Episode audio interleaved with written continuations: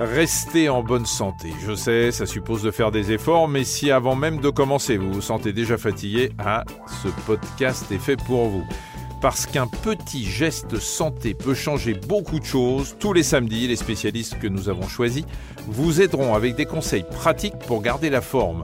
Ils répondront aux questions de Cécile, notre journaliste Dr Good. Alors cette semaine, Cécile, qui avez-vous rencontré?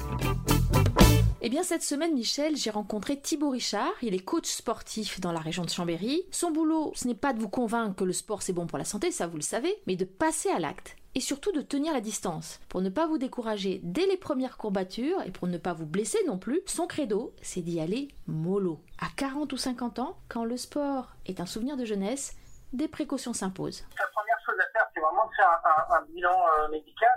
À partir du moment où on a arrêté pendant un certain temps, le corps, euh, forcément, il s'est désentraîné, donc on a perdu euh, toutes ses facultés. C'est un petit peu comme si on redémarrait à zéro, même si le, corps est mémoire. Hein. Euh, dans tous les cas, à partir de 40 ans, c'est sûr qu'il faut faire un check-up général. Donc le mieux, c'est de prendre rendez-vous avec son médecin traitant et puis en fonction un petit peu de ses antécédents, de cibler les, différents tests qu'on va pouvoir réaliser. En général, c'est un petit test pour vérifier que le cœur réagit bien à l'effort éventuellement un, électrocardiogramme, puis d'autres tests peut-être plus ciblés euh, selon euh, les antécédents de chacun.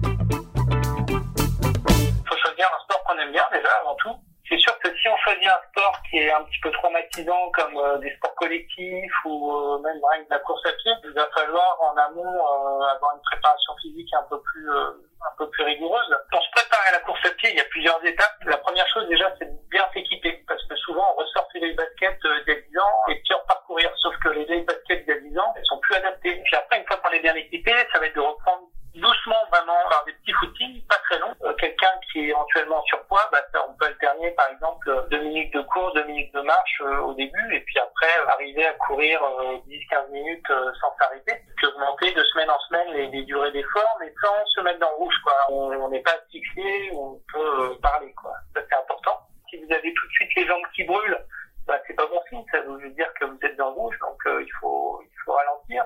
Faut pas avoir de honte à à démarrer vraiment doucement en trottinant à 4-5 km heure et puis progressivement augmenter. Alors les personnes qui font des sports collectifs, notamment euh, le, foot, le basket, le, rugby, etc., c'est vrai qu'il y a beaucoup plus de risques de se blesser. Hein. Même chez les jeunes, il y a des risques de blessures.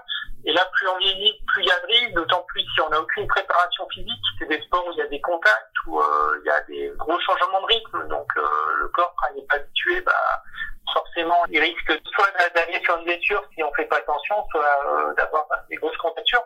Donc là, c'est pareil, il faut vraiment essayer de reprendre euh, de manière douce, sans vouloir recommencer avec des, des personnes d'un niveau supérieur au nôtre. Il vaut mieux commencer avec des personnes débutantes comme vous, c'est idéal. On a tous fait du sport plus jeune et on a des souvenirs, euh, on à faire des choses qu'on n'arrivera plus à faire maintenant. Donc il faut faire abstraction de tout ça et repartir sur des nouvelles bases.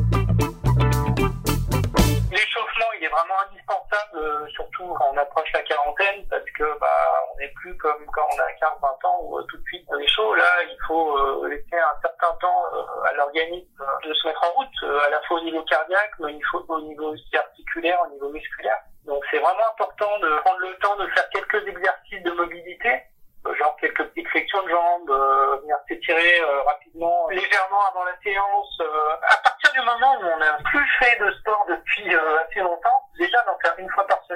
très bien, c'est un, très bon début.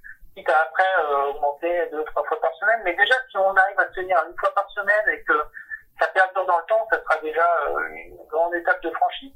Après, idéalement, c'est vrai que bah, il faudrait arriver à faire deux, trois fois du sport par semaine, même si c'est des petites séances hein, qui sont pas très longues. Hein. Des fois, 20-30 minutes, c'est suffisant. Il vaut mieux faire deux, trois fois 30 minutes de sport par semaine plutôt que 2 heures d'un coup. Quoi. Ça sera plus bénéfique de manière générale sur l'organisme euh, sur la progression. De toute façon, moins d'une fois par semaine, le corps se désadapte assez vite et on risque de, de vite plafonner et de plus trop progresser. Quoi. Bon, maintenant, vous n'avez plus qu'à choisir entre l'entraînement tout seul pour les plus motivés, l'inscription dans un club pour les plus sociables, je dirais, et le recours à un coach sportif pour ceux qui ont vraiment besoin d'un programme sur mesure et d'être accompagnés. À vous de voir. Mais allez, 1, 2, 3, c'est parti